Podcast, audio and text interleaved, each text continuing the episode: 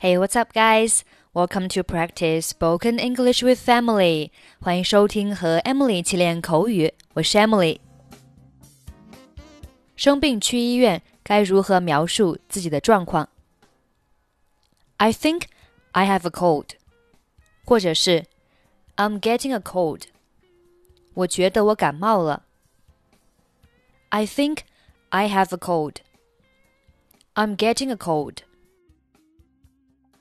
I always feel cold. 我总是觉得冷。I always feel cold. I have a sore throat. 或者是 My throat is sore. 我喉咙痛。I have a sore throat. My throat is sore. My nose is runny. 或者是 I have a runny nose，我流鼻涕。My nose is runny. I have a runny nose. I have a bad cough. 我咳嗽厉害。I have a bad cough. I have a fever. 或者是 My fever is really high. 我发烧了。I have a fever. My fever is really high. I keep sneezing，或者是 I sneeze a lot。我一直打喷嚏。I keep sneezing. I sneeze a lot. I've had this cold for over a week. 我已经感冒好几个星期了。I've had this cold for over a week. I have the hiccups. 我老是打嗝。I have the hiccups. I sweat a lot. 或者是 I can't stop sweating. 我经常流汗。I sweat a lot. I can't stop sweating. I have a headache，或者是 My head hurts，我头疼。I have a headache. My head hurts. I have a migraine. 我有偏头痛。I have a migraine. I feel dizzy，或者是 I feel faint. 我感到头晕。I feel dizzy. I feel faint. 我们来听一个小对话。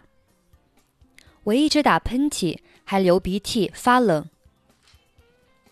I keep sneezing. My nose is running, and I always feel cold. 最近感冒严重，我给你开一些抗生素。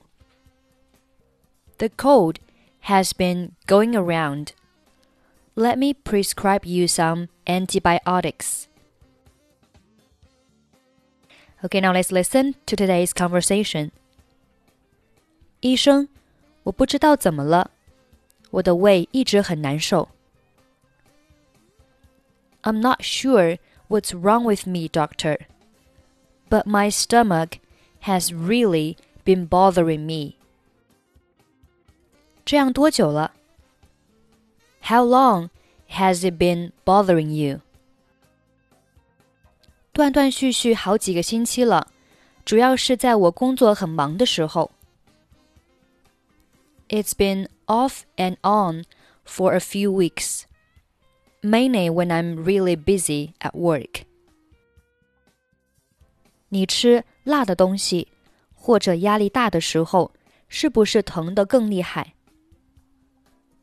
Does it hurt worse when you eat spicy food or are under a lot of stress?